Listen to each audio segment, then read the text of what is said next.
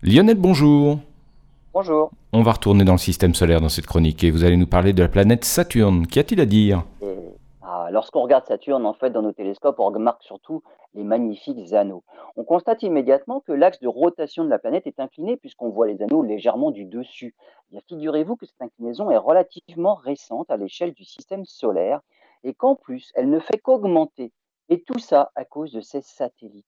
L'inclinaison de l'axe de rotation de Saturne et donc des anneaux est le résultat de la migration des satellites et en particulier du plus gros d'entre eux, Titan.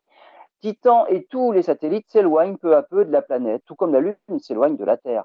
Mais les satellites de Saturne s'éloignent même plus vite que l'on avait initialement prévu, et cette migration agit sur l'inclinaison de l'axe de rotation. À mesure que les satellites s'éloignent, la planète s'incline de plus en plus. L'inclinaison de Saturne est restée finalement relativement faible et stable pendant les trois premiers milliards d'années le basculement n'a commencé qu'il y a un milliard d'années et on pense qu'il pourrait encore doubler. Les futurs astronomes pourront alors voir les anneaux pratiquement par le dessus, ce qui n'est pas le cas pour nous actuellement.